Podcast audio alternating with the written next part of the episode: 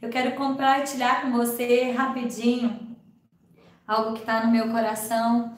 É, Hebreus 4, 16 diz assim: Acheguemos-nos, pois, com confiança ao trono da graça, para que possamos alcançar misericórdia e achar graça, a fim de sermos ajudados, socorridos em tempo oportuno. Sabe, esse texto ele vem bem de encontro a nós agora. Primeiro Deus fala, olha, se achegue, se achegue ao trono da graça, né? Se achegue, nós podemos nos achegar a Deus. O que é se achegar a Deus? É reconhecer a sua presença, é reconhecer o seu senhorio, é exaltar o Senhor mesmo na nossa vida, na nossa casa, na nossa família, no nosso dia. E é interessante que ele fala que nós vamos encontrar duas coisas assim principais, que é misericórdia o que, que é misericórdia? É a gente não receber aquilo que a gente deveria receber, né? O, o, peso do pecado, a gente encontra misericórdia, a gente encontra favor de Deus, né? Graça. Graça é favor imerecido. Então, é receber aquilo que nós não merecíamos e não receber aquilo que o pecado, que aquilo que nós poderíamos receber como consequência né, do pecado.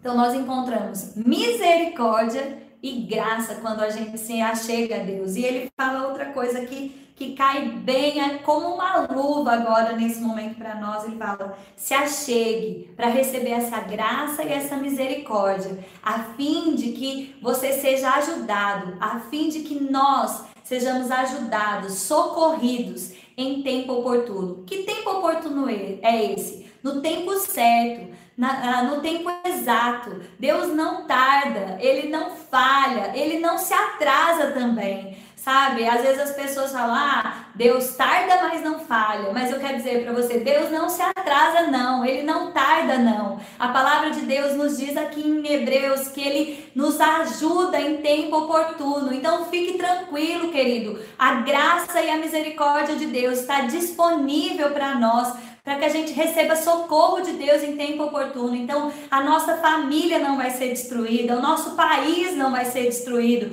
O socorro de Deus está chegando para nós em tempo oportuno. Amém, querido?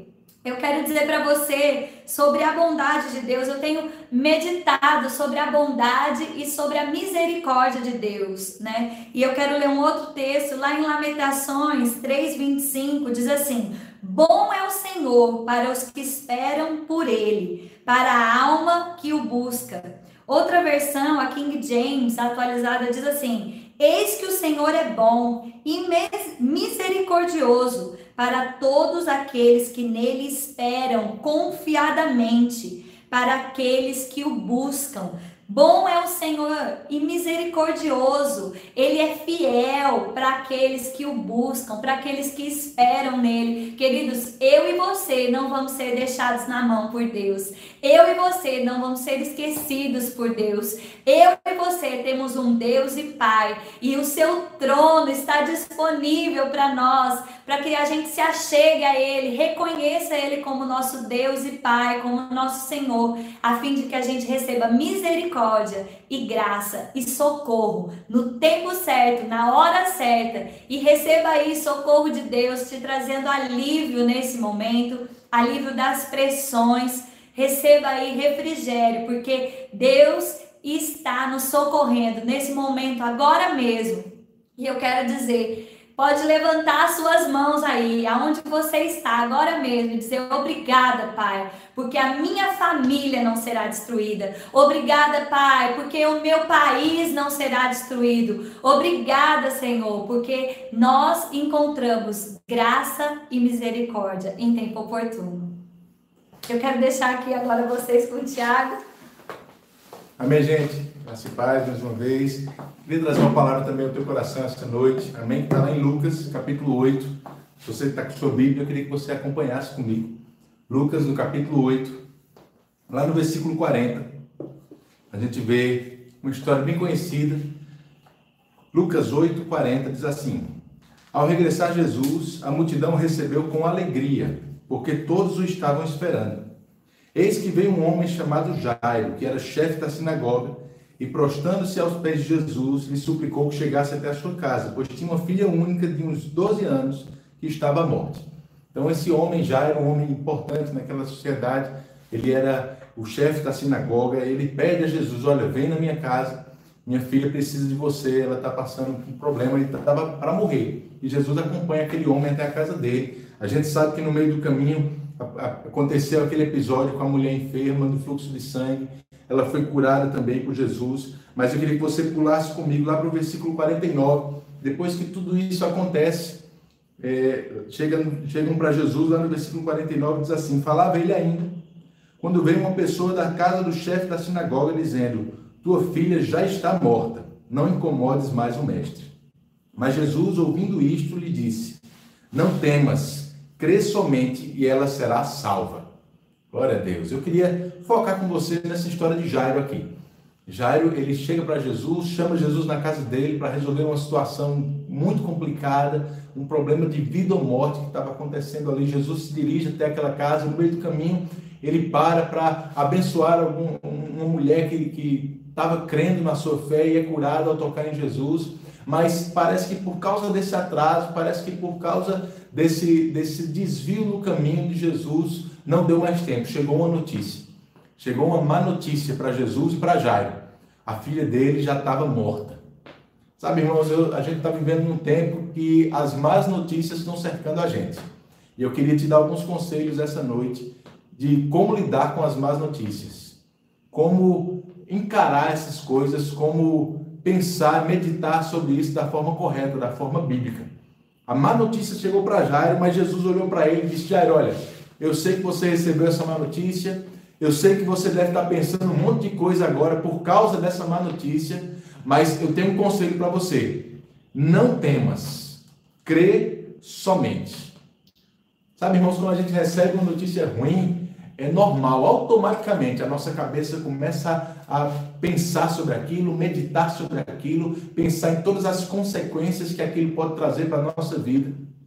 E esse tipo de pensamento, esse tipo de meditação, ele gera medo na vida da gente. Ele gera um temor, um temor negativo, um medo. Jesus sabia que era exatamente aquilo que estava acontecendo com Jairo naquele momento. Ele acabou de receber uma notícia triste sobre a filha dele. Sua filha morreu. Jesus sabia que ele devia estar agora com muitos pensamentos, pensando, culpando talvez a mulher no fluxo de sangue que atrasou a Jesus chegar na casa dele, culpando talvez o próprio Jesus que, que parou para socorrer aquela mulher, para perguntar o que tinha acontecido. Eu não sei o que estava passando na cabeça de Jairo, mas eu sei que muita coisa devia estar passando na cabeça dele. Jesus sabia. Jesus olha para ele e diz duas coisas, dois princípios importantes. Ele diz primeiro, não temas, não tenha medo. Segundo, creia somente. Glória a Deus. Crê somente. Sabe, irmãos, notícia ruim não pode trazer medo para o crente. Lá em Salmos, no capítulo 112, versículos 1 e 2, 1 e 7, na verdade, um texto que você já deve ter ouvido falar. O versículo 7 ele diz: Não se atemoriza de más notícias, o seu coração é firme, confiante no Senhor. Só que esse versículo 7 ele está falando da pessoa do versículo 1. O versículo 1 diz que bem-aventurado é o homem que teme ao Senhor e se comprais nos seus mandamentos. Esse homem que teme ao Senhor e se comprais nos seus mandamentos, ele não se atemoriza de más notícias. O seu coração ele é firme, confiante no Senhor, crendo no Senhor. Queridos, era exatamente isso que Jesus estava tentando passar para aquele homem ali. Ele disse: Olha, Jairo, não tenha medo. Você recebeu notícias ruins, você está ouvindo um, um, relato negativo aí fora. Não tenha medo. Creia somente. Irmãos, fé e medo não podem se misturar. Fé e medo não andam juntos. Jesus diz: creia somente. Não dá para você ter medo e ter fé. Fé, ela precisa estar única na sua vida, ela precisa ter exclusividade no teu coração. Mas isso só vai vir quando a gente gera essa fé dentro de nós, através do que Salmo 112, 1 diz: Se comprais nos mandamentos do Senhor. É interessante, querido, aqui no capítulo 8 de Lucas ainda, alguns versículos antes tem aquela história que Jesus acalma uma tempestade. Lá no versículo 25, ele diz para os discípulos, no final do, da história, quando ele acalma a tempestade, ele diz: Onde está a vossa fé? E eles, possuídos de temor e admiração, diziam uns aos outros: Quem é este que até os ventos e as ondas repreende e lhe obedecem? Mas eu quero que você foque aqui na pergunta de Jesus: Onde está a vossa fé? E eles estavam com medo. Lá em Marcos 4,40, quando Marcos conta esse mesmo relato, ele diz que Jesus falou para eles: Por que vocês sois assim tímidos? E essa palavra tímidos também quer dizer medrosos. Jesus diz: Por que vocês são assim medrosos? Como é que não tendes fé? Lucas disse: Onde está a vossa fé? Sabe, irmãos, onde medo está, fé não está. Onde medo está, fé não pode ser encontrada. Eu queria que você pensasse sobre isso um pouco, medite sobre essas coisas. Nós não podemos deixar o medo tomar conta do nosso coração. Ouvindo as notícias, ouvindo o, as informações, os noticiários, é importante que você fique bem informado, querido, mas com equilíbrio, para que isso não traga medo para a sua vida, porque se medo está, fé não está. Se medo está, fé não pode ser encontrada. Nós temos que crer somente. Crer somente. O irmão Mark Hanks, eu queria te indicar um livro dele maravilhoso, O Espírito da Fé. O irmão Mark Hanks, nesse livro, ele diz: é impossível ter o espírito da fé e o espírito de medo ao mesmo tempo. É impossível ter o espírito da fé e o espírito de medo ao mesmo tempo. A Bíblia fala do espírito da fé lá em 2 Coríntios, capítulo 4, no versículo 13, ele diz: Tendo, porém, o mesmo espírito da fé, crie, por isso falei. Também nós cremos, por isso também falamos, o espírito da fé. Mas Paulo diz em 2 Timóteo 1,7 que Deus não nos deu espírito de covardia, de timidez ou de medo. Deus não nos deu espírito de medo, mas de poder, de amor e de moderação ou de equilíbrio, como diz na nova versão internacional. Deus não nos deu espírito de medo, Ele nos deu o espírito da fé. Não, não podemos deixar, queridos, e é impossível que o espírito do medo e o espírito da fé sejam, estejam juntos na, na mesma pessoa. O irmão Marquenques diz: eles são inimigos, eles não se misturam. Amém? É impossível estar com eles ao mesmo tempo. Agora eu te digo: se Deus não te deu o espírito de medo, de onde é que ele vem? Onde é que as pessoas arrumam ele se não vem de Deus? Sabe, o medo, ele é gerado na nossa vida de forma muito parecida com a fé. A fé vem pelo ouvir e ouvir a palavra de Deus. Quando você ouve a palavra e medita sobre ela, fé é gerada na sua vida. Você se fortalece por dentro naquilo que é instrução da parte de Deus, naquilo que é a vontade de Deus para a sua vida. Da mesma forma, o medo, irmãos. O medo ele vem quando nós ouvimos e meditamos nas circunstâncias. Quando a gente ouve e dá atenção para as circunstâncias, pensa sobre ela, medita sobre ela, não é fé que está sendo gerado no nosso coração, é medo. E a gente tem que evitar isso. A gente tem que correr disso, irmãos.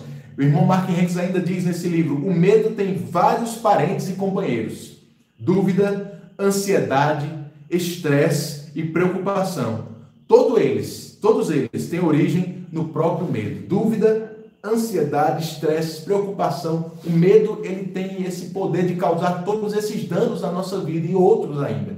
Com medo você pode até ficar doente fisicamente no seu corpo.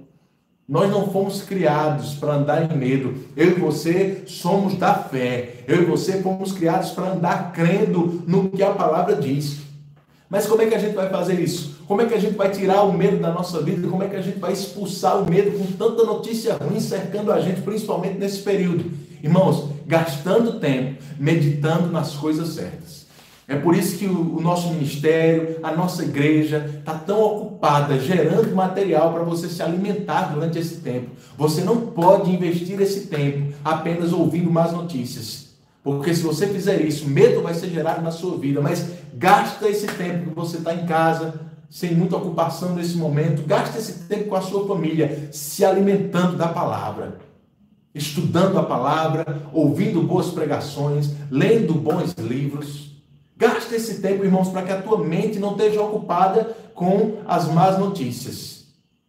Para que você possa estar, como Paulo diz, lá em Filipenses, capítulo 4, eu vou encerrar com isso, em Filipenses 4, a gente sabe que o livro de Filipenses foi escrito por Paulo dentro de uma prisão.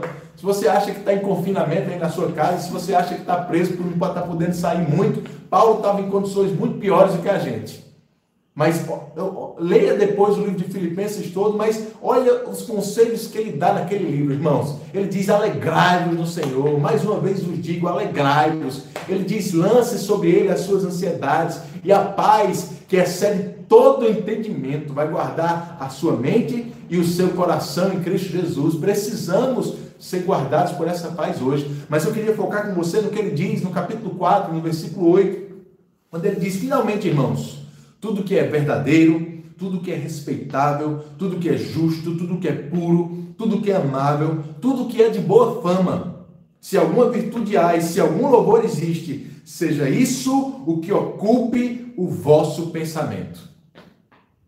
É isso que a gente tem que fazer nesse tempo, queridos. Vigiar os nossos pensamentos, vigiar a nossa mente, ter cuidado para que a gente tá, esteja meditando nas coisas certas, gastando tempo com as coisas certas, se você está gastando mais, mais tempo com as notícias do que com a palavra, não é fé que está sendo gerada no teu coração, é medo, e onde tem medo, fé não pode ser encontrada. Mas eu quero te animar, querido.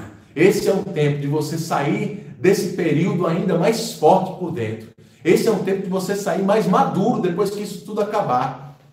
A Bíblia diz em Tiago que a gente deve se alegrar quando passar por várias provações. Sabe por quê? Porque uma vez a provação sendo confirmada, ela produz perseverança e maturidade, perfeição. Saímos mais maduros depois de uma provação como essa, se a gente enfrenta ela da forma bíblica, meditando na palavra, meditando nas coisas que Deus fala, na vontade de Deus para a nossa vida, gastando nosso tempo, como Salmos capítulo 112 diz, tendo prazer nos mandamentos do Senhor. Esse que tem prazer nos mandamentos não vai se atemorizar com as má notícias. Medo não vai ter lugar na sua vida, porque você tem prazer na lei de Deus. Você medita nela de dia e de noite, de dia e de noite. Gasta tempo, aproveita que agora você tem tempo para meditar na palavra de dia e de noite. Você vai ser como árvore plantada junto a ribeiro, cujas folhas não secam, e os seus frutos, eles são maduros no tempo certo.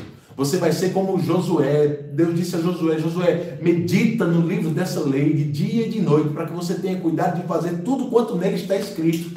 E você vai fazer prosperar o seu caminho. E tudo que você fizer vai ser bem sucedido. Medita na palavra, irmão. Gasta tempo nesse período meditando ainda mais do que você está acostumado a meditar. E com certeza, medo não vai achar lugar em você. O espírito de medo pode até te cercar, mas ele não vai conseguir ter lugar na tua vida, porque você vai estar cheio da palavra, você vai estar cheio de fé. O medo não vai ter lugar, o diabo não vai ter lugar, porque medo é a porta para o diabo.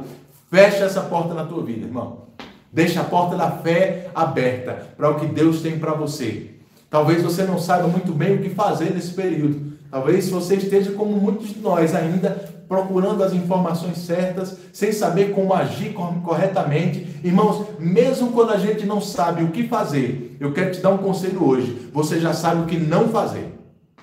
Não gasta tempo meditando nas notícias. Não gasta tempo apenas ouvindo o que está acontecendo lá fora. Gasta mais tempo do que isso com a palavra de Deus. Medita nela de dia e de noite e você vai ficar fortalecido quando esse tempo acabar, durante ele e mais ainda quando ele acabar.